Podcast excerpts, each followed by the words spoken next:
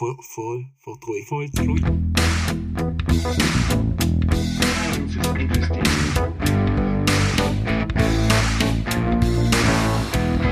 Science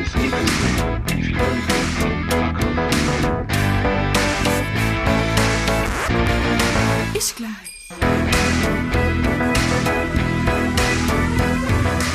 Hallo und grüß euch bei der sechsten Folge von Ich gleich, dem Südtiroler Podcast. Wir haben jetzt schon fünf Folgen hinter uns und wir freuen uns, dass es uns bis jetzt die Stange haltet. Ähm, es ist nicht selbstverständlich, es war ein kleines Jubiläum, die große fünf für uns.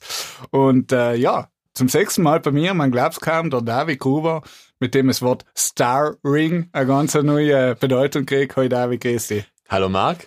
Du bist ja noch beim Planetarium oben, wär's noch nicht was. Beruflich noch keine große Änderung gehabt im Moment. Tut sich mal aber nichts nach. Super. Und bei uns zu Gast erfreulicherweise der Christian Weber, Direktor vom Geopark Blätterbach. Hallo Christian, grüß dich. Hallo, grüß euch. Danke für die Einladung. Ja, gerne. Du, und äh, bei uns scheint es ein bisschen eingebürgert zu haben, dass die Gäste das Bier selber mitbringen. Letztes Mal Steirer Bier. Heute, Christian, was hast du uns so mitgebracht? Ja, Lupinenbier. Das ist praktisch äh, von den Lupinen, also halt drei, die werden äh, die Sommer geerntet und dann geröstet und aufgerieben. Und in der Brauerei in Fiemme drin, also in, in Daiano, wird es praktisch eingestreut in der Maize und danach wird das Bier daraus hergestellt. Das werden wir heute hoffentlich probieren dürfen, oder? Ja, danke fürs Mitnehmen. würde eben. ich sagen. Danke dir dazu. Ich glaube, wir machen es gleich auf, oder? Also das, also das ist äh, Birra Artigianale al Café di Ante, Anterivo. Anterivo. Anterivo. Voll, voll, voll treu. Voll treu. Voll treu. al drei. Ne? Für die, was es nicht aussprechen können, so wie. Weil du gibst ja es in äh, Dinga, nicht in Café. Also hast du eigentlich das Bekanntere. Das Ne? ist bekannt. Ja, da wird hinten umgebaut und äh, die Bauern haben geschaut, dass sie praktisch ein bisschen Nebenerwerb aufbauen und schauen halt einen Kaffee zu verkaufen. Jetzt, ich weiß, ich hab den einmal die Freude gehabt, den in äh, A3 zu trinken. Mein Kollege von mir, der baut den selber an. Und äh, ja, ist, ist ganz interessant, eben so eine leichte herbe Note. Jetzt bin ich ganz gespannt, wie das Bier schmeckt halt. Ähm, so, jetzt danke fürs Aufmachen inzwischen, David. Ja, vielleicht für das bin ich da. Ja, eben.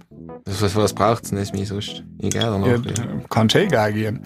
Na, ähm, wir werden heute mit Christian natürlich Bier trinken, aber eigentlich haben wir ihn eingeladen. Äh, natürlich werden wir vor allem über den Blätterbach sprechen, über den Geopark, weil wir wollen sozusagen heute ein bisschen in die Richtung gehen. Ähm, ja, was muss man alles beachten bei der Management, beim Management von, von so einem Park und vor allem auch, ähm, ja, was sind die Eigenheiten von dem Blätter? Davor will ich mal sagen, zum Wohl. Zum Wohl. Zum Wohl. Zum Wohl, Christian. Jetzt bin ich gespannt. Ein bisschen warm. Vielleicht. Meine Kaffee, ich weiß jetzt nicht, ich wäre mir so erinnern. Also ein bisschen herber Note hat er vom Kaffee wahrscheinlich. Ganz gut. Na, schmeckt mir gut. Hat's? Ist gleich. Ja, äh, vielleicht einmal, bevor wir überhaupt anfangen, über das Management zu reden, äh, Christian, erzähl mal, was ist denn überhaupt der Geopark? Weil viele von uns kennen den aus den Schulzeiten vielleicht, aber was ist so die, die Eigenheit vom Grand Canyon Südtirols? Weil die Besonderheit ist einfach, äh, der Blätterbach, also Geopark Blätterbach besteht aus einer Schlucht. Die ist eigentlich so in die 30er Jahre, eigentlich schon in die 20er Jahre das erste Mal entdeckt worden von ein Geologen. Die haben gesehen, dass so saure Spuren drin sind und äh, Pflanzenfossilien, die man nicht zuordnen kann. Logisch, mit dem Krieg ist die ganze Wissenschaft wie eingeschlafen. Nach dem Krieg sind wieder ähm, Studenten gekommen mit Professoren aus Rom und aus Padua, die das Feld abgegangen sind und haben wirklich noch gesehen, dass das wissenschaftlich sehr interessant ist, weil man einige Saurierspuren gefunden hat. Also man redet jetzt von einem Zeitraum vor 260 Millionen Jahren. Und eben äh, viele Pflanzenreste, die man äh, noch nicht gekannt hat, erst einordnen noch gemisst. Und dann ist eigentlich gestartet, so langsam, langsam. Es hat der Geotourismus umgehebt. Das heißt, in Radein gibt es ein Hotel, da sind die ersten, also betuchten Gäste gewesen, die auch logisch kulturell interessiert sind gewesen. Äh, einige Wissenschaftler sind da dabei gewesen, die die Ausflüge nach, also Exkursionen gemacht haben in die Blätterbachschlucht. Die haben sogar, haben sie mir erzählt, sogar ein Essen mit gehabt, die Diener haben jemanden gekocht drin, äh, gegrillt und haben drin gegessen nach und sie haben gekannt das Feld abschreiten. Die Damen sind dabei im Schatten geguckt. Man sich das vorstellen kann, wie bildlich. Danach ist ein bisschen eingeschlafen wieder und in den 70er Jahren äh, ist auch zum Beispiel das Naturmuseum Borzen, das Museum von Trient ist ein bisschen so indirekt involviert gewesen. Die haben umgekehrt eigentlich äh, gezielt nach Sachen zu suchen. Also sie haben in anderen Orten auch Forschung betrieben und haben geschaut, da Korrelationen zu finden mit der Blätterbachschlucht. Das Besondere ist einfach, dass durch dem, dass es ein Einschnitt ist im Berg mit der Schlucht, ist einfach die, äh, die Möglichkeit hoch, dass man etwas findet, weil einfach die Schichten vor dir frei liegen. Dann kannst du allem wieder neue Steine aufklappen, also durch Verbitterung fällt wieder neues Ohr. Das klappst du auf und dann findest du einfach neue Sachen wieder. So wie jetzt zum Beispiel im Frühjahr wieder. Ist sicher viel wieder zu finden, wenn man das Auge ein bisschen hat. Danach ist es weitergegangen, 2005. Also 2000 ist es eigentlich schon ein umgekehrtes Projekt. Und 2005 äh, ist das Besucherzentrum eröffnet geworden. Und da äh, ist eigentlich richtig losgegangen auch mit dem, äh, ja, was man jetzt wirklich neuen Geotourismus in, äh, in einfachen Zahlen, aber halt stets steigend. Es sind äh, gezielt Leute gekommen, die Urlaub gemacht haben, die sind eingeladen worden, die sind äh, auch durch die ersten Führer durch die Schlucht geführt worden, da sind die Besonderheiten aufgezogen worden. Und ja, 2009 sind wir zum Welterbe geworden, mit den Dolomiten, also ein Teil davon, weil wir einfach geologisch interessant sein gewesen als, als Putzlestickel für die ganzen Dolomiten. Und dann logisch der Tourismus, äh, der internationale Tourismus bin so. Man merkt, äh, die Leute, die Besucher werden alle internationaler. Die Besucherzahlen äh, sind zwar ein bisschen äh, gestiegen aber wir halten es so ungefähr jetzt bei die 56.000 bis 60.000 Besucher in den sechs Monaten. Sind wir jetzt ungefähr angelangt. Äh, geführt wird die ganze Einrichtung von einer äh, gemeindeeigenen Einrichtung, der Gemeinde Aldein. Also Geopark Blätterbach ist eine öffentliche Einrichtung. Mittlerweile sind sieben Angestellte und 24 Führer, die da involviert sind in der ganzen Geschichte. Wir versuchen, auch, also im Prinzip ist das Projekt eigentlich äh, geboren von der Gemeinde aus getragen, weil man versucht einfach Arbeitsplätze im Dorf oder in der Gemeinde zu halten oder aufzubauen und äh, die Wirtschaft umzukurbeln und das gelingt langsam, langsam schon. Es, man merkt, es sind aber mehr Gruppen, die übernachten. Touristen kommen, die übernachten zumindest einmal eine Nacht oder zwei Nächte und nebenbei logisch verdienen die Leute damit die auf die Almen äh, nämlich mehr anlosen, nicht, das bringt zusammen etwas. Wir involvieren auch die Direktvermarkter, wie zum Beispiel am 17. Juni haben wir heuer das Welterbefest, das Hauptfest, was in unserer Zone ist. Da haben sich mittlerweile schon sieben Vereine gemeldet, die mitarbeiten, die aufkochen und so. Also man sieht, die Leute sind auch langsam interessiert, da ein bisschen sich auch Mhm. Äh, einzusteigen. Darf ich noch- Achso, so leid. Darf ich, also Ja, wie du, wie du gesagt hast, also einfach äh, die Blätterbachschlucht ist ein Tourismusmagnet und Mhm. ist wichtig einfach für, für die für die also fürs Lokale, für die Dörfer, die äh, daneben sind einfach als Tourismusmagnet. Aber was mich jetzt interessiert hat, du bist ja schon zehn Jahre lang dort und was machst du sozusagen für die, die, die das Besondere an der Schlucht aus, so einfach jetzt vom Naturspektakel her und vielleicht auch vom Wissenschaftlichen, du hast gesagt, Mhm. man findet da eben wieder Sachen. Ich denke mal, du kennst jeden Ort von der Schlucht. Was ist sozusagen für die das Besondere, äh, an so einem Ort eigentlich arbeiten zu dürfen? Ja, die Natur selber hat mich auch schon fasziniert. Im Prinzip eigentlich. Wenn man irgendwo ist ein Naturgebiet, also da muss man wirklich sagen, man steigt in ein Naturgebiet ein, weil man muss ja auch erst gehen in die Schlucht. Es ist einfach eine gewisse Ruhe da. Man äh, wird eigentlich von Alltag rausgekommen. Also man schrei- durchschreitet irgendwo, kommt man viel fast schon ein Portal. Du bist unten, du bist äh, mindestens eineinhalb Stunden unterwegs, dass du wirklich weg bist von Alltag. Und glaube ich, das ist für mich sicher das Besondere. Man, nie- man, man hat ja auch einen gewissen Stress, wenn man oft im Büro ist. Aber man geht rein, äh, man schaltet total ab, man kommt wirklich auf andere Gedanken und man kann sich besser konzentrieren auch danach. Und das merkt man auch bei den Besuchern, die, äh, die, die sind wirklich beruhigt, oder sind viel ruhiger, als sie zurückkommen. Mhm. Als wenn sie starten, das ist wie, Was ist denn für dich eigentlich so ähm, der Moment im Tag, wo es in der Schlucht unten am schönsten ist? Vielleicht vom Licht her, vom ja, ich fotografiere selber ein bisschen gern, sogar mit David Das haben wir zusammen. schon mal gegangen, gell? Die Nacht sind wir auch mal unten gewesen, Ja, bis halb, halb zwei die Nacht. ja, ja. er wird hinkommen, ja. Okay. Haben wir es am schönsten, weil wir waren ja ganz wenig Leute unterwegs. Ja, Da will man aber auch keine Tipps jetzt geben. eins, zwei. also ich und der David und schon nehmen es ab. Nein, Und das hab's fotografiert, oder? ins Gegenseitige. Nein, wir haben Sternenfotografie betrieben. Natürlich. Nicht? Ernst, wir sind ernst geblieben, ja. What stays in the, what happens in the Blätterbach, stays in the Blätterbach. Genau. Man, ich denke, so, ich bin am liebsten so ab drei Uhr da und man zusammen äh, wechselt das Licht gegen Westen mich. und äh, zuerst die Sonne ein bisschen tiefer kommt, dann werden eigentlich die ganzen ähm, grünen Sandsteinschichten werden richtig beleuchtet. Also die bestehen ja hauptsächlich aus roten Farben und dann kommen sie richtig prägnant aus, im Kontrast zu äh, helleren Schichten. Das ist für mich so der Moment, was mir am besten unten passt. Äh, was ich, was ich fragen wollte, äh, weil jetzt nochmal rückblickend eben zu der ganzen, ähm, wie sagt Aufarbeitung von der Blätterbachstuhl. Du hast gesagt, vorhin in die 70er hat es so richtig angefangen mit der Erforschung eigentlich, ne? Weil, weil du hast, ja- aber eben davor waren ja, auch- also in die 30er, 40er ist das schon ein bisschen so entdeckt worden. Was mich jetzt interessiert, die Sachen, was damals gefunden worden sind, bevor das jetzt sagen wir, wissenschaftlich erschlossen worden ist, sind die Sachen noch irgendwo um? Das, was da damals gefunden worden ist? Weil hey, muss wahrscheinlich es, äh, sagen wir, das Größte gewesen sein oder sagen wir es. Ja, Eklatant. im wahrsten Sinne des Wortes, also wirklich Platten von zwei Metern mal. Ah, schon? Ja, ja. Aber das man, aber das man. Aber, Das kennt man, es Ja. gibt Kopien. ja. Äh, das Problem ist im Moment, äh, die ganzen Universitäten, was da, mit, was da involviert sind, gewesen, Padua, Ferrara und Mhm. hauptsächlich Rom, die haben äh, logisch einen Haufen Geld investiert, äh, die haben die Professoren mit zahlen, die übernachtet rein und so weiter und die halten einfach Zeug ein bisschen unter Verschluss noch. Wir dürfen zwei äh, Kopien haben, haben wir gekriegt und äh, wir sind auch so ein bisschen diplomatisch weiterzuarbeiten. Wir haben zum Beispiel von Padua haben wir ein Leihstückchen schon gekriegt, oder zwei Leihstückchen gekriegt für eine Sonderausstellung. Man versucht, eine Zusammenarbeit zu finden. Mhm. Aber dass die Sticker direkt irgendwo im Passama sein, halt ist fast unrealistisch. Aber ist es nicht so, m, dass die, jetzt allein schon vom, vom Kodex der, der Kulturgüter, müsste ja eigentlich das Land Südtirol für die Sachen zuständig sein, was da äh, gefunden werden. Weil ich meine, das ist etwas, was, was man auch also eben wegen die Fossilien nicht, äh, man muss dazu sagen, die darf man ja eigentlich gar nicht äh, mitnehmen, kann ja im, im Genau. Land Südtirol, nicht? Genau. Aber das war, ist das noch vor der Zeit gewesen, bevor das in Kraft war, gehört es in die Universitäten, oder wie funktioniert?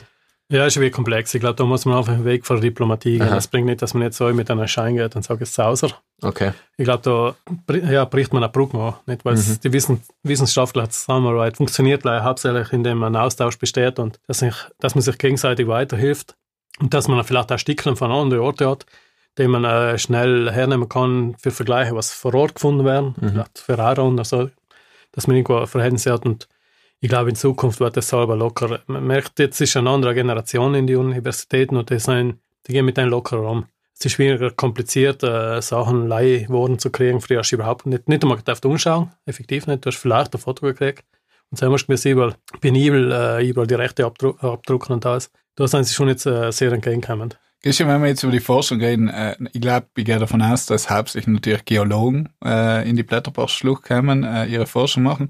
Aber gibt es auch andere Forscher, für die die Schlucht interessant ist? Ich denke jetzt auch, wenn ich an die Flora und Fauna vielleicht denke. Äh, Flora und Fauna versuchen wir alles langsam so ein Projekt aufzustellen, dass einmal die ganze, das ganze Gebiet erhoben wird. Äh, es gibt einen Managementplan über den Blätterbach, ist eine Voraussetzung, dass man überhaupt zum Weltnaturerbe oder Welt, zum Welt, UNESCO-Welterbe, Mhm. nein, Kultur nicht, Natur, Ah, ja. dass man hinkehrt. Äh, Sam ist wirklich ein Manko, dass zu wenig erhoben geworden ist in, so- in dem Gebiet, was Flora und Fauna betrifft bei jetzt. Und da tut sich schon etwas. Es dauert wahrscheinlich wieder zwei, drei Jahre, aber, aber es- ja, logisch, es braucht einfach seine Zeit. Jeder muss sich seiniges, jeder hat seine Projekte und alles muss eingeteilt werden. Aber es bewegt sich. Es gibt verschiedene Universitäten, zum Beispiel die Uni München, ähm, die Cell hat ein Projekt laufen, die Gesteinstransporte zum Beispiel untersucht. Da kommen auch wieder Studenten ein mit einer Professorin, die total die, die Schlucht ausmessen in einem gewissen Bereich penibel. Die machen auch Laserscanning, also so ein Anstieg von 150 Metern machen sie regelmäßig an. Und äh, das ist für ihn eigentlich wichtig, weil sie in anderen Orten die Forschungsergebnisse noch brauchen, auch zum Be Beispiel für Umweltkatastrophen. Nicht? Da wird ausberechnet, wie viel Niederschlag das braucht auf einer gewissen Gegend, äh, um eine gewisse Gesteinsmasse zu bewegen, zum Beispiel. Interessant. Und das ist bei uns ziemlich äh, arg, weil ähm, wir haben zwei äh, Wetterzonen, kann man erklären. Ungefähr die Hälf- Hälfte von Schlucht nach oben ist äh, Einzugsgebiet, Wettereinzugsgebiet, muss man sagen, äh, von äh, Unterlandwetter, also von Genativ. Hingegen die obere Hälfte ist eigentlich mehr Dolomitenraum. Mhm. Und haben wir echt das Problem, dass oft äh, Weißhorn oben äh, ist erst so die Trichterform, wo es dort beginnt. Dass da richtig reinschaut, da geht es so richtig los. Also sammelt Wasser auf und der Farmer startet aus mit Gestein und da so die Schlucht aus. Es kann innerhalb fünf, sechs Minuten kann das durch die ganze Schlucht rollen. Und eben kann sein, dass draußen der schönste Sonnenschein ist und hinten ist die Höhle los. Und das kriegt man auch erst mit, wenn der Bach noch es unschwillt. fast schon zu spät ist, ja. Ist schon mal etwas passiert? Wir haben schon zwei Fälle gehabt, wo jedes Mal irgendeine Familie involviert ist gewesen, der wirklich nach gesucht worden ist, vor Feuer, überall miteinander. Und die Leute festgesessen sind, es ist vor zwei Jahren mittlerweile, sind meine elf, äh, ja, elf Leute äh, gegangen unten in einer Stelle, die sind immer über den Bach gekommen, weil einfach zu viel Wasser kommt. Und, und, und dass sich unsere Hörerinnen und Hörer das vorstellen kann, wie, wie hoch wird der Bach? Also wie schnell geht es und wie, wie viel Wasser kann da kommen? Na, Also ich bin selber mal angegangen, so einen Moment einfach, um das zu spielen und auch zu sehen, wie das geht. Also da kann ich in fünf Minuten, also in knappen fünf Minuten, kann es doppelt so viel Wasser sein, bis dreifach Wasser. Und die tat sagen, in zehn Minuten kommst du nicht mehr, über den Bach bei dir, weil äh, die ganze Breite überflutet ist und wahrscheinlich bis zu 30, 40 Zentimeter Wasser ist auf dem Moment. Und das Problem ist eher, dass einfach die Gesteine mitgehen. Die werden mitgespielt. Wenn du da durchgehst, das schlägt dich nieder, weil es einfach die Füße wegdruckt und so. Deswegen ist das schon, äh, also unser Personal ist wirklich da sehr genau. Wenn sie sagen, Heinz ein Gewitterung gesagt, da werden jeder Einzelne wird genau äh, informiert, passt auf, Heinz ab halb drei, drei ist Gewittergefahr, schaut, dass ihr heraus seid oder seid vorsichtig. Besonders wenn es Familie sein mit Kindern ist man nochmal sensibler. Mhm. Und es steht auf jeder Eintrittskarte, auf jeden Flyer, es steht wirklich oben. Es ist nicht zu unterschätzen. Also bei äh, 56.000 äh, Besucher im Jahr, zwei, zwei solche Zwei Fälle, Vorfälle. kommen mir jetzt eh wenig vor. Ja, Aber aber es äh, ist zu viel. Nicht? Ist klar.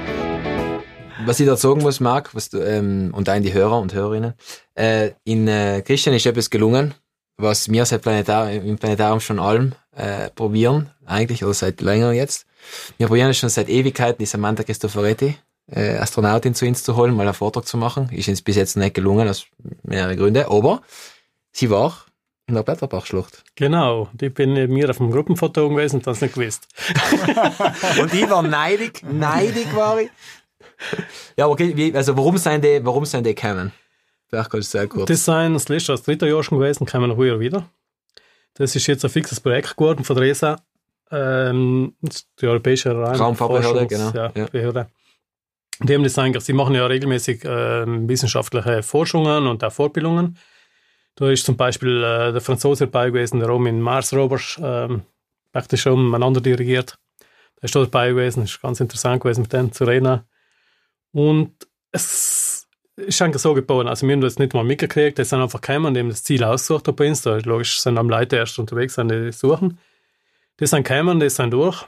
Und da haben wir praktisch zwei Tage in der Blätterbachschlucht gemacht. Sind von unseren Umgestellten angesprochen worden. Ja, was seid ihr? Halt interessant und so weiter und so fort. Und so, wir sind von Resa und das war es noch gewesen. Das zweite Jahr sind sie schon auf Finster wieder zugegangen und ob das noch passt, dass wir gehen. Und äh, sie kamen halt. Das letzte Jahr haben sie sich schon angemeldet, dass sie kamen. Und da haben wir dann eingeladen, sind dann oben bei mir, den Peter Dallas, den Präsident, um uns ein bisschen zu erklären, was sie überhaupt tun. Nicht? Weil, okay, ist ganz nett, dass sie kommen, aber es ist halt fein zu wissen, wer raus und eingeht und ob jemand da Hilfe braucht, weil wissenschaftliche Gruppen begleiten wir ja regelmäßig, wenn sie es brauchen. Und ja, dann haben sie uns eingeladen, wir sind bei mir im Hotel geguckt und sie haben uns einen Foto gemacht über ihre Arbeit, so kurzes Bild zusammengefasst.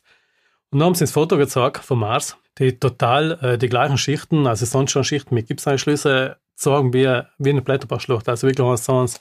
Und das sind so fasziniert gewesen von denen, dass das wirklich, dass das gibt, also auf der Erde äh, wirklich in gleichen, in gleichen Formationen, weil es ist eher selten, da gibt es äh, Schichten, so wie es in Blätterbach zu sehen sind. Und dann äh, ist es eigentlich da geblieben, dass wir ausgemacht haben, dass sie jedes Jahr kommen und äh, dass wir sogar mit, mit äh, Geopark Lanzarote zusammenarbeiten sollen, dass wir so eine Art Netzwerk ähm, mit immer Interesse aufbauen, dass sie es praktisch auch leicht organisieren und ähm, sich, ja, Praktisch das sie heißt, die. Blätterbachschlucht ist im Prinzip ein Mars-Laboratorium. So Ja, eine, ja. äh, äh, Ist Mars-Kopie. geworden, ja. So, ja. Ja, wir haben vor, vor fünf Jahren, wird es mittlerweile her, das erste Mal mit ihm in Kontakt gehabt, sind wir eine Gruppe äh, die haben einen Raum, also futuristische, kann man sagen, als in Zukunft, äh, so praktisch so Handschuhe, die mit äh, Haufen Sensoren betrieben werden, die sind hergekommen und haben die getestet bei den Gesteinen und Mhm. also so eine Art Feldforschung gemacht, aber es ist ganz eine andere Ganz Richtung, aber Ja, ja, halt, ja. Äh, sie haben praktisch den Kontakt noch wahrscheinlich zusammengeholt. Mhm. Und die, die, ist dann die Schlucht in der Zeit, wo die dann ihre Experimente zusammen machen oder ihre Versuche jetzt noch gesperrt oder gehen da einfach ganz normal Leute vorbei und schauen dir zu und denken Genau. sich nichts? Die will nicht auffallen, die will auch nicht, dass wir das äh, jetzt auf dem Großen verkünden. ja, ja, ja, Wir dürfen hinten noch, äh, dürfen logisch schreiben, dass sie da sind gewesen. Ist ja Mhm. ganz interessant für die Leute. Sie stellen sich die ganze Foto zur Verfügung. Sie möchten nicht, dass man mitgeht und ein Foto macht. Sie wollen einfach autonom arbeiten und Ruhe. Das Mhm. ist, ist, auch, ist auch okay. Die Leute, und sie fragen, kriegen sicher eine Antwort und so. Aber man soll es nicht lange auf der großen Glocke hängen. Ja, das, was, das haben sie mal, so was ähnliches haben sie gemacht, noch bevor sie zum Mond geflogen sind. Also Hm. die Apollo-Astronauten damals eben vor 50 Jahren mal her, äh, haben auch gemisst äh, Feldforschung, geologische Feldforschung, was ja als Kampfpiloten gewesen, nicht? die haben ja keine Ja. Ahnung gehabt von nix, von Geologie. Und ähm, dann haben sie da Feldforschung betrieben, äh, im was, ich glaube, im- beim Grand Canyon effektiv. Und das sind sie oft. Ja, Ja. ja, eben. Und, und, und damit sie lernen, erstens daran, was in, während der, in der Mondorbit geparkt war, sozusagen, ja, gemäß sozusagen derweil Feldforschung von von Orbit machen, aber wir wissen, wonach suche ich überhaupt, nicht? Und ja, neben welchen Stein nehme ich jetzt, nicht, weil du kannst ja nicht gleich irgendwelche Steine mitnehmen, vor allem wenn es 30 Mal die gleichen sein, aber es, Mhm. das heißt, eben ist interessant, dass sie das jetzt schon praktisch vorbereitend machen für die, für eventuelle Mars-Missionen eigentlich. Oder soweit ich das verstanden, ist schon für eine mal, ja, ja, Mars-Mission, ja. Ja, ja, okay. So, wa- so weit der Trump will, soll es ja schneller gehen, nicht? Können schon 15 Jahre, aber. Ja, eher, eher, Elon Musk. Elon Musk, ja, eben. Ich, Musk. ich glaube, dass das der Cell eher, ja. eher noch schafft. Also packt, ja. Der, der erste Mann auf dem Mars, wer was? Also, David der ist- Gruber. Ja, ja, oh je, oh je. Oh je, Kommt der oh. Elon Musk in Georberg. Mit einem Tesla. Mit der Tesla, fährt er durch. Und zahlt mit PayPal. Nimmer. Bitcoin. Ist klar. Ja, also das ist brutal spannend. Also das ist für mich was ganz was Neues wirklich. Ähm, was seien denn schon vielleicht so wissenschaftliche Ergebnisse, die in den letzten Jahren äh, in der Blätterbachschlucht ähm, gesammelt worden sind und Erkenntnisse auch über Südtirol vielleicht, weil ich denke mal eben, es geht ja um unser Gestein und, und vielleicht hat es da wirklich was Interessantes gegeben, was du uns noch erzählen kannst. Ja, es ist sogar noch interessanter. Äh, die Forschungs, äh, also das, was jetzt alle rauskommt, forschungstechnisch, äh, sogar weltweit, Forschungsniveau. Das heißt, ähm, die jeweiligen Kursdaten von Naturmuseum Barzen ist ganz stark hinter die Pflanzenfossilien noch, hinten. Und dort äh, eigentlich mittlerweile weiß man, dass es fünf verschiedene Ginkgoarten auf der Welt gibt. Drei sind in Blätterbach gefunden worden, also bestätigt worden. Etwas ist in China gefunden worden, gleich drei Typen in China und in Deutschland zweimal. Mir richtig dem aktuellen Stand bin, muss man fast sagen. Sie forscht zu schnell. Ja, die jeweiligen Kursdatschen ist fit. Gib Gas. genau. Auf jeden Fall äh, ist das logisch als veröffentlicht worden. Äh, es sind danach ähm, ist die Zusammenarbeit äh, gegründet worden zwischen Deutschland und China. In China gibt es ähnliche Schichten und äh, für die Wissenschaftler ist ja interessant, ähm, das äh, zu vergleichen und äh, dann kannst du ganz viel genauer einstufen, auch zeitlich und, äh, so weiter. Und die sind logisch auch umgekommen äh, nach Deutschland und sind auch zusammen angefahren. Die arbeiten jetzt fix noch mit dem Naturmuseum Bad zusammen. Die ebene Kurstasche zum Beispiel ist nach China, um das wieder umschauen. Also es gibt ein bisschen ein kleines Netzwerk auch. Und so ist also ist für uns vor allem interessant, weil einfach die in unserem Gebiet gefunden werden nicht? und äh, weltweit noch wieder Bestätigung finden. Der Massimo äh, Bernardi von Museo in Trient, also ich muss äh, sagen, wir haben praktisch eine, Zusammenarbeit mit dem Naturmuseum Borsen und Trient zusammen. Also wir haben Konventionen mit ihm zusammen, dass wir sie unterstützen haben, dass sie forschen können und so. Und, und umgekehrt so helfen sie uns praktisch das wieder äh, zu veröffentlichen, weil wir im Moment zum Beispiel die ganzen Paneele, die ganzen Paneele im Museum neu machen, da helfen sie uns das wissenschaftlich auszuarbeiten und so. Massimo Bernardi hat eine Studie gemacht über Saurierspuren und äh, hat praktisch ähm, sozusagen Vorfahre von Dinosaurier praktisch jetzt genau bestimmt und äh, durch die Spuren, was in der Blätterbachschlucht gefunden sind worden und bei ihm und noch in Trentino, logischerweise, äh, ist auch eine Arbeit, was wirklich äh, weltweit äh, Interesse gefunden hat. Und ja, das sind so jetzt einmal die wichtigsten. Christian, weil du jetzt gerade gesagt hast, die Sa- Dinosaurierspuren, also inwieweit zurück sieht man da eigentlich bei euch, äh, die Gesteinsschichten? Ja, der Porphyr ist zählt. Der Porphyr kennt ja eigentlich jeder. Nicht? Der geht ja von Norden, äh, vom Iran bis äh, unten die Lagereigruppe, also in Trentino, also Cabrese sind dahinter rum. Das ist so praktisch, das ist noch eine andere Geschichte, das ist auch eine Forschungsgeschichte, muss ich danach sagen. Ja, gern. Okay, also Porphyr ist 280 Millionen Jahre, der ist ungefähr 2000 Meter dick, kann man sich das vorstellen, also nach unten bei uns. Wir sind auf der oberen Kante, äh, 10 Minuten ein. Und es geht oben bis zum Weißhorn, ähm, sind wir auf 235 Millionen Jahre, ist der Gipfel, also das, das seltenste Dolomit. Die Sauerspuren sind ungefähr für die 260 Millionen Jahre. Und das waren eigentlich, muss man sagen, die Omas und Opas für die Dinosaurier. Wenn man denkt, das sind ja doppelt so alt. Nicht? Ja, ja. Die Dinosaurier starten ungefähr bei 170, 140 Millionen Jahren nach oben bis Wahnsinn. 65 Millionen Jahren. Also Seitdem gibt es ja nicht mehr. Nicht? Also bei uns sind äh, wir drei. Ja, Mir weiß ja, sind übrig geblieben. die Reptiloiden, kann man zur Verschwörungstheorie. genau. Jedenfalls hat man mittlerweile, ich glaube, so bei 20 Typen identifiziert laut Spuren und ähm, sind teilweise logisch in, in drei größere Gruppen eingeordnet. Die, Bach, ähm, die Pariasaurier sind die größeren, die Pflanzenfresser und die Gorgonopsiden sind die Fleischfresser und danach gibt es noch Rhinchosaurier. Das sind so die echsenähnlichen Typen. Also die drei Hauptgruppen gibt es halt und danach die Untergruppen. Ist schon mir interessant, man findet effektiv jedes Jahr auch wieder Spuren. Man muss aber im richtigen Moment zugehen, weil einfach äh, eben, du brauchst ein Wettervirus alles angeschwänzt werden, weil man Schlamm ist und so weiter. Aber wie kann, das- aber wie kann das sein, dass du da und noch bist? Also das, ich, verstehe es nicht ganz jetzt rein konzeptionell. Wenn ich da irgendwie die Schlucht, da sind Stier noch. Ne? Also halt, da geht man, das Schutt. sind halt Schutt, ja. Ja. Und der wird dann wieder weggeschwemmt und dann legt er, legt er einfach unten alle wieder Schichten frei? Oder sind die eh schon an der Oberfläche, die Dinosaurier-Spuren, leicht sieht man sie nicht, weil der Schutt drüber liegt. Und gerade wenn sie wieder weggeschwenkt werden, dann sehe ich es wieder. Ich habe gesagt, das Netzwerk mit China und mit Kaufmann und mein und Wer legt es noch? Uh, schau, was ich gefunden habe. Na, Spaß beiseite. Äh, die Erosion schreitet ja fort. Nicht? Äh, Ja. Es gibt ja viele Seitentäler. Es gibt hinten die, die, die große, also das nicht? das ist ja eine riesige Fläche. Jedes Jahr durch den Schnee und durch den, äh, durch den Eis wird auch wieder gespalten Gestein und äh, es rollt wie Reue und wird weggeschwänzt.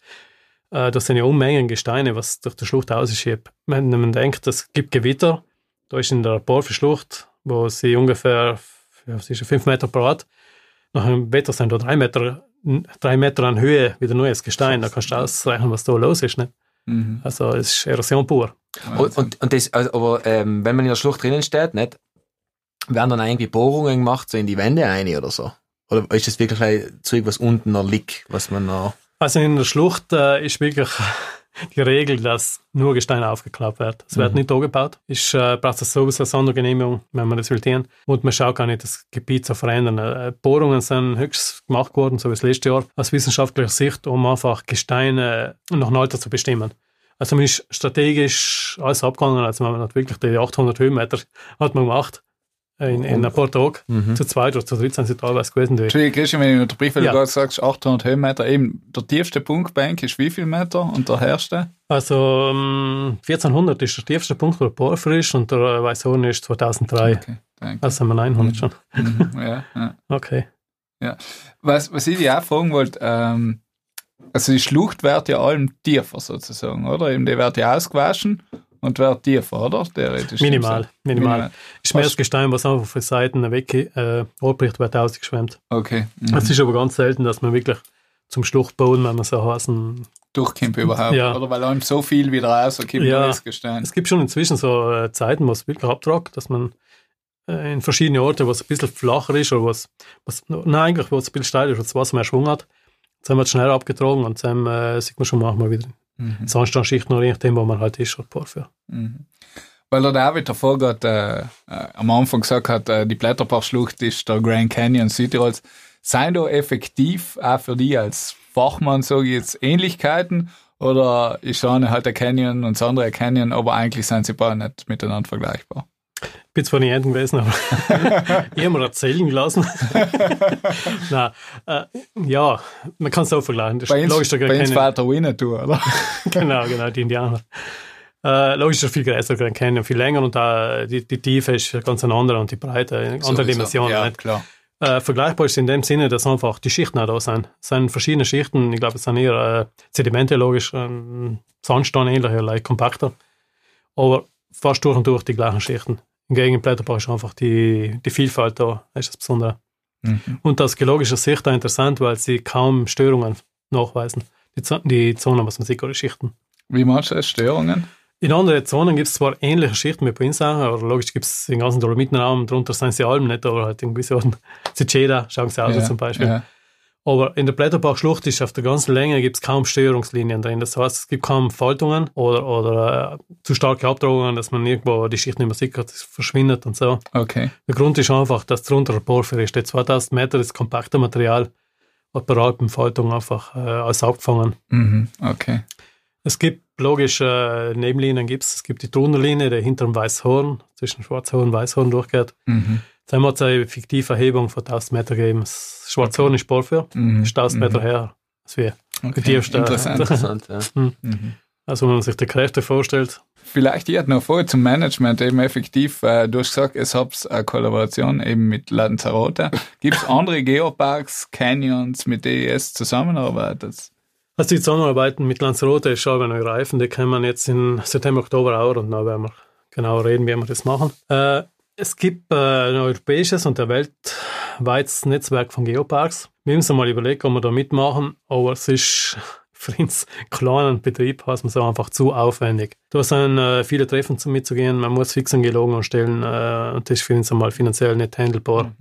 Weil ich glaube, das ist äh, dass wir das für unsere Hörerinnen und Hörer kurz klären. Also ihr macht als Institution selber keine Forschung. Also es arbeitet mit Forschungseinrichtungen zusammen, aber selber habt ihr keine Forscher angestellt. Genau, genau. Nein, wir haben Lei, äh, Lei. wir haben Personal angestellt, die praktisch die Gäste betreuen oder äh, die Führungen machen und ja, die Verwaltung machen. Aber wissenschaftlich, logisch, noch ein bisschen Gelder, die wir um die anderen zu unterstützen, aber nicht mehr. Okay. Abschlussfrage an die Christian für unsere Hörerinnen und Hörer. Wann ist eigentlich so jetzt äh, Saisonbank, äh, wenn sich das mal jemand wirklich jetzt auch aufgrund von dem Gespräch wirklich anschauen will, wann kann man zu eigentlich kommen? Äh, kann man allein kommen? Muss man eine Führung buchen? Wie funktioniert das? Also wir eröffnen unsere Tore. in 21. April ist ein Sonntag, äh, wir machen es einmal auf. Wir haben ja zwei Museen, also einmal das Besucherzentrum und dann ist das Geomuseum Radein, man kann beide besuchen. Äh, die einzige Frage ist heuer einfach durch die ganze Schneemassen.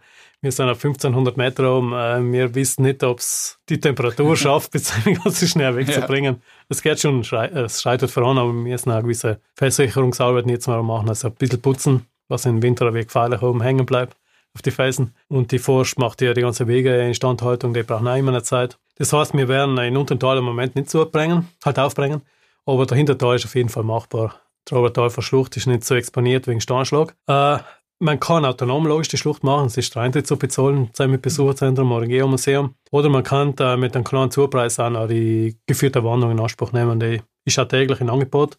Um 10.30 Uhr startet der Führer ist da, also wer mitgehen mag, kann mitgehen. Da ist Schulklassen, haben schon gebucht, die, wo, glaube ich, knapp 70 habe ich gesagt, gell. die starten jetzt im Mai leider schon weg.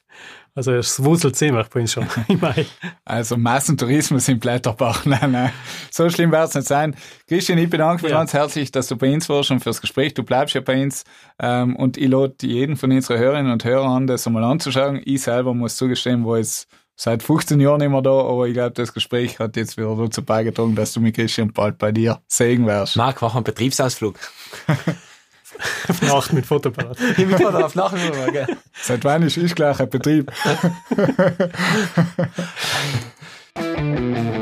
Ich gleich. Na gut, äh, David, äh, ich glaube, ich kann gleich überleiten, weil du hast ein Paper für uns, das vielleicht thematisch gar nicht so weit vom Blätterbach weg ist.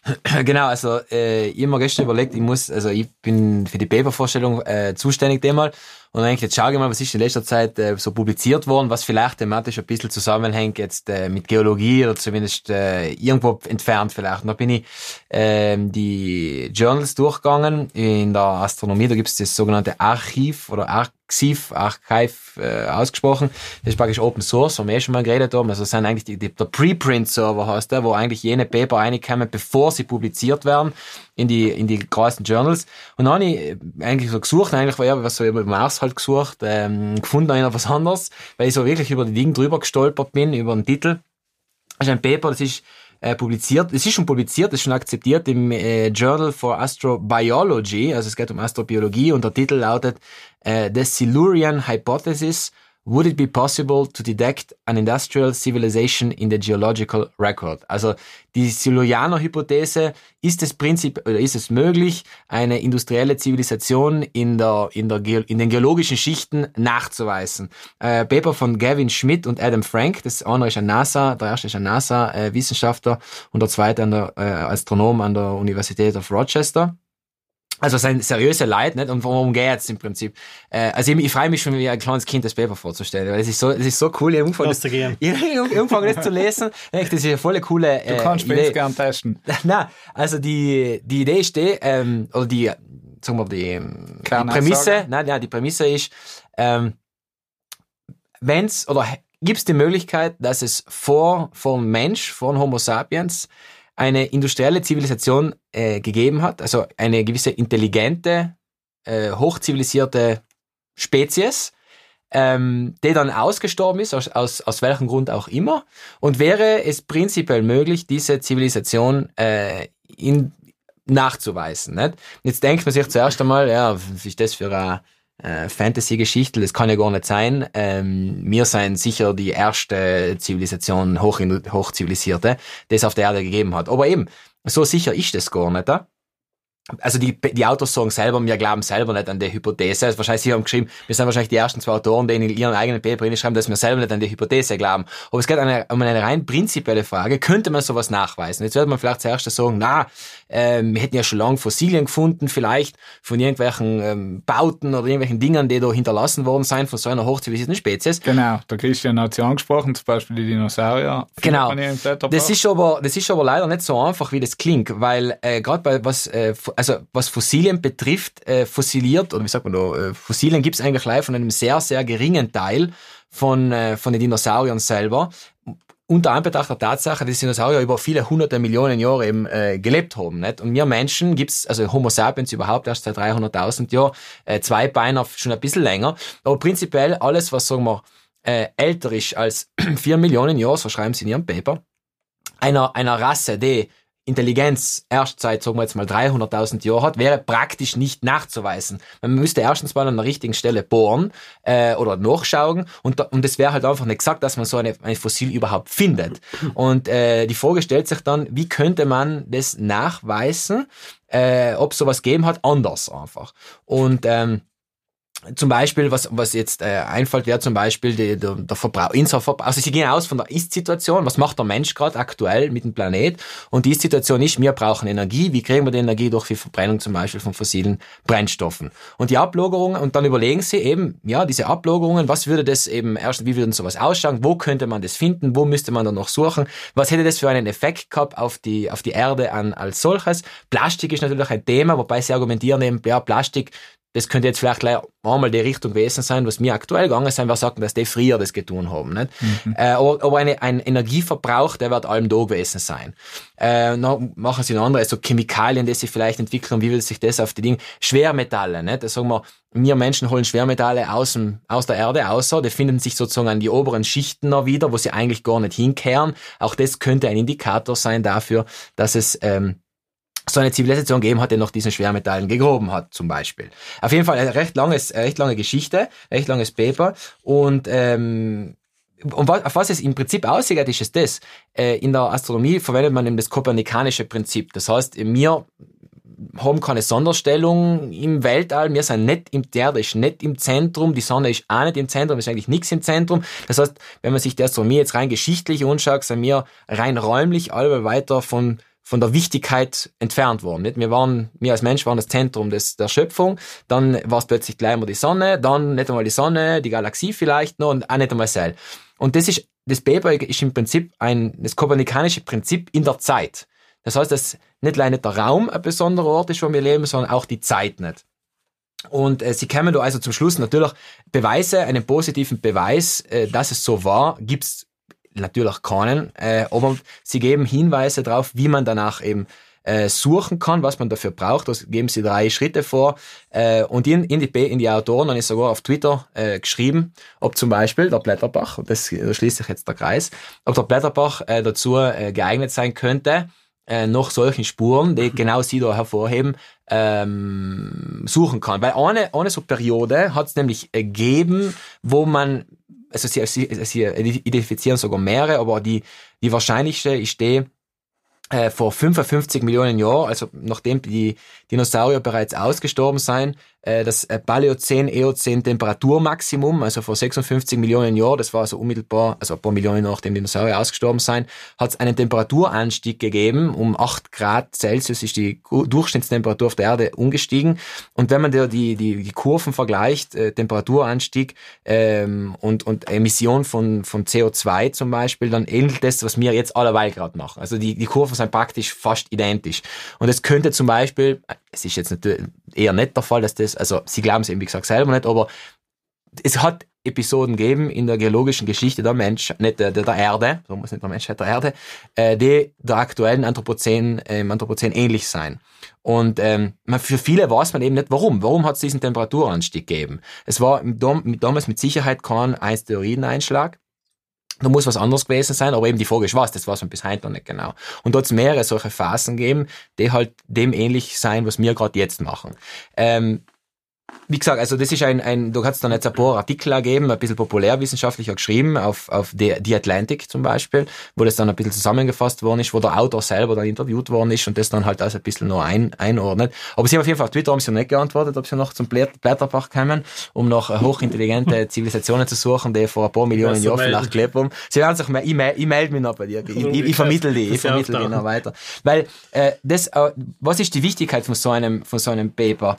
Äh, das spielt auf, auf die Sache und eben auf, äh, gibt's äh, ein bisschen auf Außerirdische, nicht? Wenn wir zum Beispiel zum Mars fliegen, dann ist die Frage, hat es da mal Leben gegeben? Wie könnte man das aber nachweisen? Wohin sucht man danach? Was intelligent oder nicht? Das heißt, das kann man nicht auf, auf Außerirdische jetzt umwenden, sondern wirklich auf die, vor Ort, auf die Erde. Die, die Silurianer übrigens, wer Dr. Who kennt, äh, bezieht sich genau auf die, diese TV-Serie. Die Silurianer sind eine hochintelligente Spezies, die tief in der Erde drinnen wohnen und das ist halt so eine Art äh, Nerd-Referenz dann äh, im, im Prinzip gewesen. Aber das ist äh, wirklich mal, äh, es ist ein Teaser, nicht? ein Brain-Teaser, weil wie mit ihnen alles, weil das kann ja gar nicht sein, nicht? das ist sicher nicht so gewesen, aber das sagt gar keiner. Also das ist nicht, logisch, äh, die Beweise fallen, dass es anders war, hey, stimmt schon.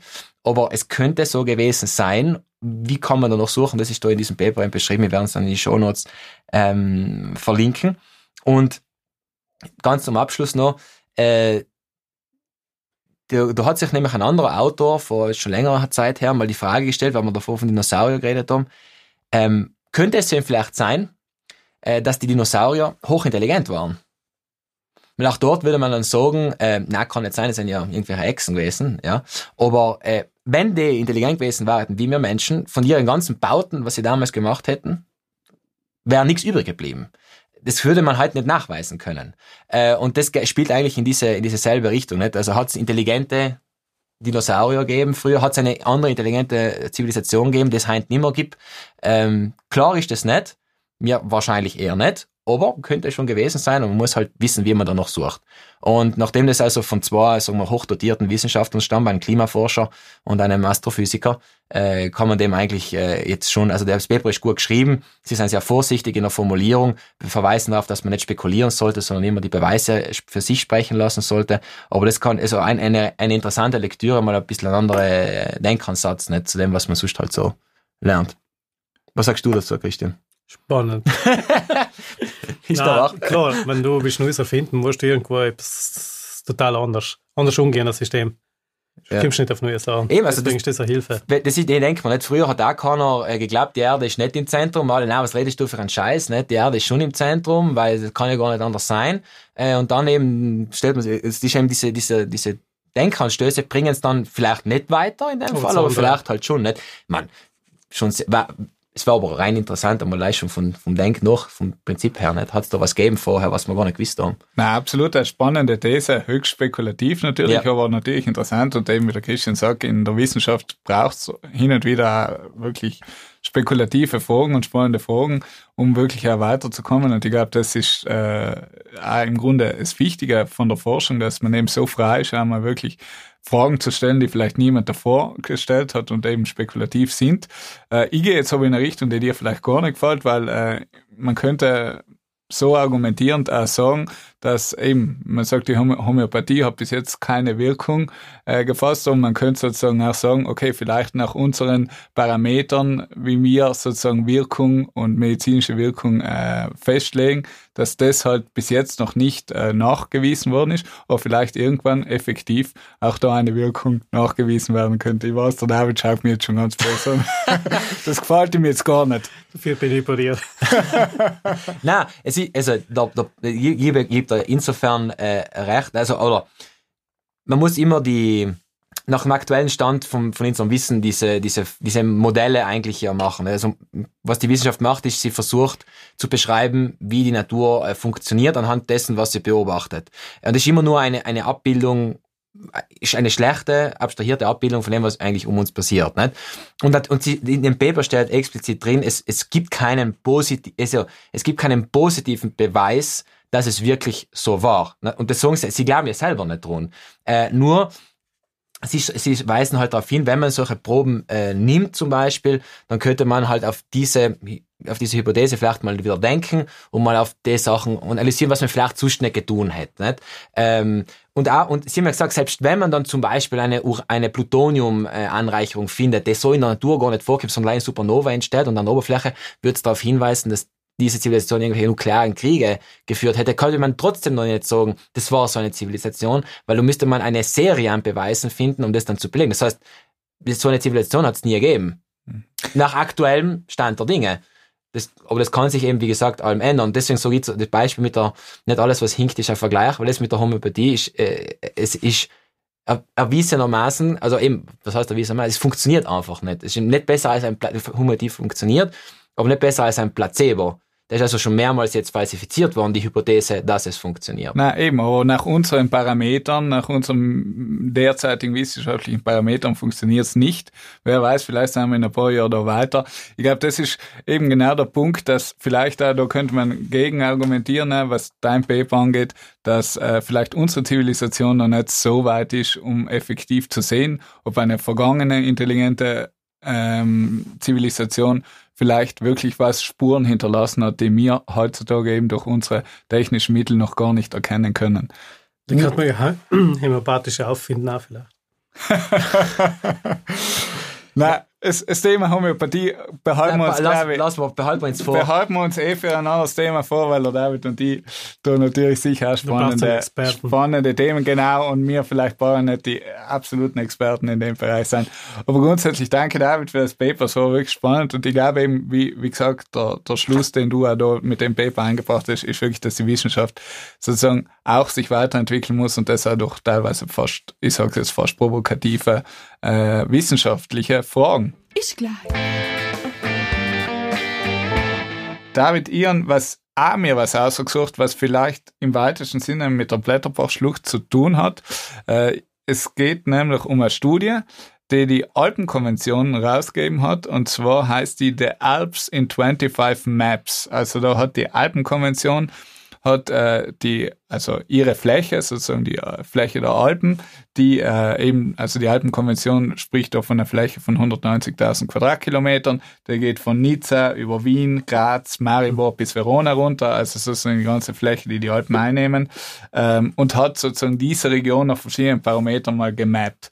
Und es sind da ein paar ganz interessante äh, Erkenntnisse äh, rausgekommen. Also nur ganz kurz, die Alpenkonvention umfasst acht Länder, 14 Millionen Einwohner. Also wir sprechen da von einer relativ großen äh, Bevölkerungsfläche in Europa. Und äh, da sind ganz interessante Unterschiede. Zum Beispiel das Alter ist ganz interessant, dass zum Beispiel in den italienischen Alpen und den deutschen Alpen, die Bevölkerung grundsätzlich älter ist, wie zum Beispiel in den französischen und Schweizer Alpen. Zum Beispiel Ja, ist wie viel älter? ja, zum Beispiel ist jeder, also einer von fünf Einwohnern ist über 65 und äh, in den französischen und Schweizer Alpen ganz ein bisschen, aber wir reden da von zwei Jahren, drunter. Aber es sind ganz kleine, kleine Zahlen, aber trotzdem ist, ist interessant. Auch interessant zum Beispiel ist, dass ähm, sie haben sich angeschaut, die Entwicklung der Bauernhöfe in den Alpen und äh, 1980 waren äh, 570.000 Bauernhöfe in den Alpen und jetzt sind nur noch Zahlen von 2010 260. Also Halbiert. halbiert. Wo, und der durchschnittliche Bauernhof ist eins von, äh, also grundsätzlich sind die Bauernhöfe unter 10 Hektar, die sterben aus und unter 20, halt über 20 Hektar, die werden mehr. Sprich, das ist eigentlich genau das, was man eh schon sozusagen im Volksmund hört, dass natürlich auch in der Landwirtschaft sozusagen die größeren Betriebe eben die Überhand nehmen und die kleinen langsam zurückgehen. Ein anderer, äh, ein anderes total äh, ja, spannende Zahl war, dass äh, in Südtirol und in Nordtirol die größte, also sozusagen Südtirol, die Achse Nordtirol, Südtirol, Gardasee, dort am meisten Nächtigungen im Alpenraum sein. Gerade weil wir eben jetzt von, von den Besuchern in Blätterbach äh, geredet haben und eben Blätterbach als Tourismusaktion. Also der, Trend wirklich in, von das Nord-Süd-Gefälle da bei uns wirklich eine starke touristische Anziehungskraft hat und äh, der durchschnittliche äh, Tourist drei Nächte eben in den Alpen nächtig. Ähm, da sind noch einige andere Zahlen. Eben, es werden zum Beispiel auch die, die, die, die Weltkulturerbe werden gemappt. Also eben gab es ein zehn äh, UNESCO-Weltnaturerbe und vier Weltkulturerbe Städte. Mhm. Äh, da ist wahrscheinlich eben noch die Dolomiten mit dem Blätterverschluss sind natürlich dabei. Und es sind halt einfach so 25 Karten, die wirklich plakativ äh, die ein paar Sachen auf, aufzeigen, zum Beispiel auch äh, für, für, für Politikwissenschaftler vielleicht interessiert auch die Unterschiede der von, von den Verwaltungseinheiten, zum Beispiel in Frankreich sind es viel, viel mehr Gemeinden wie äh, im, im restlichen Teil der Alpen. Das hat natürlich eben äh, die, die Unterschiede der Verwaltungseinheiten in den verschiedenen Sprachen zu tun. Auf jeden Fall, diese Studie ist neu heraus und äh, ich finde es oft ganz wichtig, wenn man auch bildhaft ähm, Daten veranschaulicht, weil, weil das oft hilft nachher, äh, ja, äh, einfach ein, Das war im Prinzip eine Bestandaufnahme, war das? Genau, auch. es war Bestand, es war sozusagen eine, äh, es, es sind Daten halt auch teilweise eben so von den äh, 70, 80er Jahren bis, äh, bis 2010 auch verglichen worden und äh, da sind eben fünf, also es sind gemappt worden und äh, eben sind verschiedene Bereiche, äh, eben jetzt haben wir ein paar Zahlen eben rausgeschrieben äh, betrachtet worden und ich glaube, das ist ganz eine interessante Geschichte.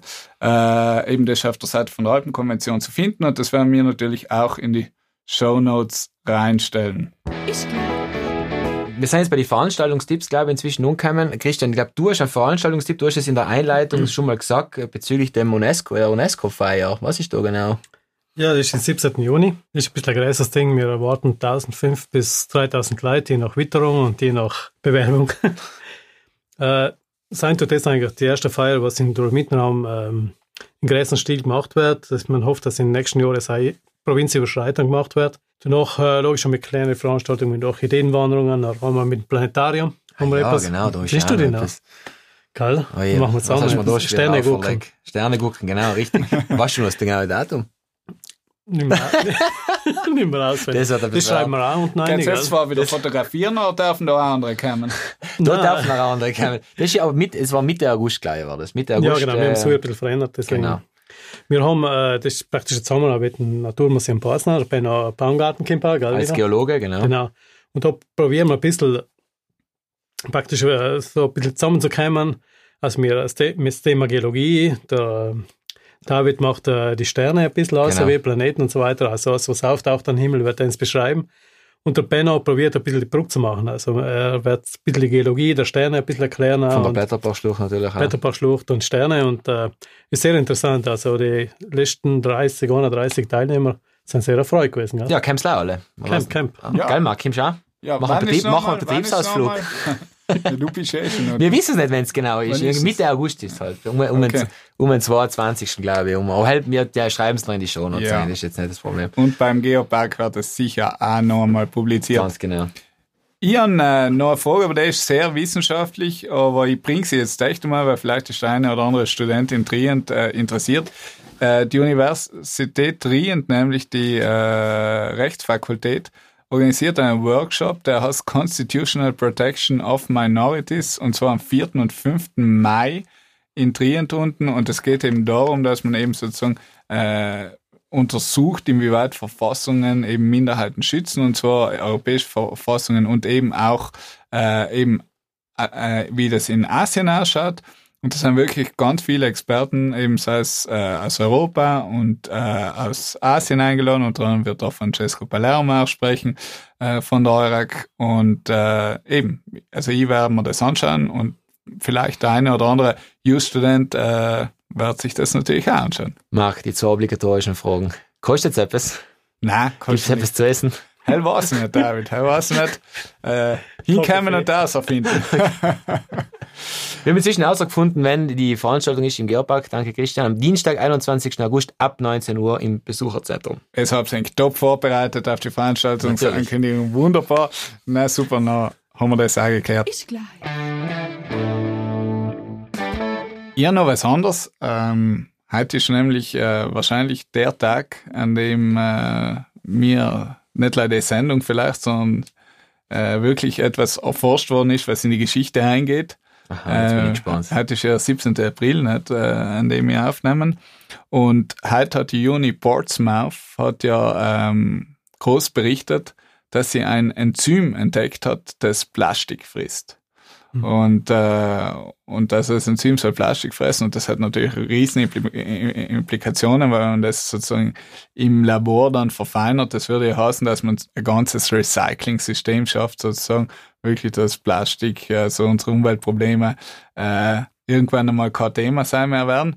Äh, wie soll ich das jetzt bringen? Das war nämlich ganz lustig, weil es hat die Uni Portsmouth eben auch natürlich auf Twitter und so verbreitet. Und dann hat ein User drunter geschrieben, ja, jetzt sind sie draufgekommen, dass das Enzym Plastik frisst. In zehn Jahren kommen sie drauf, dass es die Menschheit frisst. Das ist einfach witzig gefunden, weil, weil es irgendwie auch äh, eben äh, zeigt, dass einfach äh, ja, Forschung eben wir oft wirklich nicht wissen, wohin uns Forschung bringt und das macht es aber auch spannend und äh, aber wie gesagt, äh, toll, das Enzym ist natürlich sehr interessant, aber eben, wir wissen nicht, was in Zukunft noch alles möglich ist.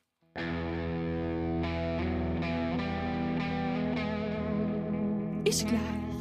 Ja, ich habe äh, leider noch eine Sache, und zwar äh, obligatorische ähm, logischer Druckschluss der Woche. Worum geht's heute? Heute geht's um den Moving the Goalpost, also das Verändern des äh, Tores eigentlich, äh, im Sinne eines ähm, fußballerischen Tores.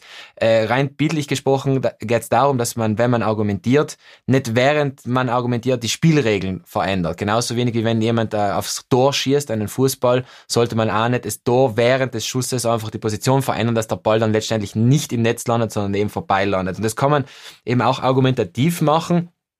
Äh, zum Beispiel äh, könnte, könnte, das ist ein Comic, was ich da jetzt gerade gefunden habe, äh, Moving the Goalpost, da sagt der Chef, äh, ja, also äh, ab heint braucht dein, äh, brauchst du als Arbeitnehmer, damit du bei mir arbeiten darfst, brauchst du ein äh, Doktorat, also ein PhD, was du immer noch nicht hast, Marc. Ähm, und, Danke. ja, und dann, und dann sagt der Chef so praktisch, ja, also da, danke, dass du für uns gearbeitet hast, du kannst jetzt gehen.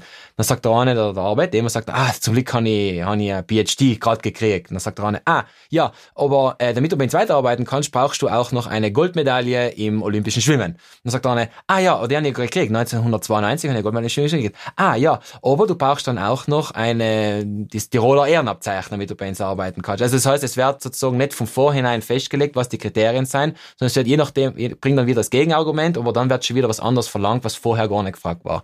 Das ist eben Moving the Goalpost, das kommt hin und wieder mal vor, wenn man mit jemandem diskutiert, dass er dann was verlangt, was er gar nicht verlangt hat und auf das Gegenargument dann gar nicht mehr eingeht. Das wäre sozusagen in wenigen Worten äh, der logische Druckschluss der Woche gewesen. Danke, David, für den logischen Druckschluss der Woche.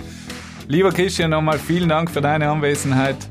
Ähm, ich hoffe, äh, dass falls ein Hörer oder eine Hörerin Fragen an die hat, Fragen zum Blätterbach hat, dass wir eventuell deinen Kontakt weiterleiten können, beziehungsweise du für Fragen und Antworten zur Verfügung stehst. Ich glaube, da bist du ganz zugänglich, oder? Wohl gern. Und du einfach im Besucherzentrum anrufen. Also ein paar Ladies sehr gerne antworten, ja. Bist du auf Twitter? Ja, sind wir auch Twitter. Nicht recht aktiv. Du, aber du als. Person? Nein. Nein. Christian, in dem Fall nochmal danke, wirklich voll fein warst, dass du bei uns warst. Danke fürs Ähm, Bier. Wir wünschen natürlich dem Blätterbach eine erfolgreiche Saison und ich bedanke mich auch beim David, der äh, wie allem äh, ja, mir Gesellschaft da leistet. Das Maskottchen. notgedrungen, Das notgedrungen. In so einen Betrieb weiterbringen. Eigentlich war ja schon halt Spiel, aber beim Ultimate Training halt wissen wir. und Stimmt. ich wünsche euch allen einen schönen Tag, einen schönen Abend, kommt drauf um, wenn es ins Herd und äh, wie allem, bitte lasst es euch gut gehen und sonst ist auch gleich. Vielen Dank. Vielen Dank. Vielen Dank. Ist gleich.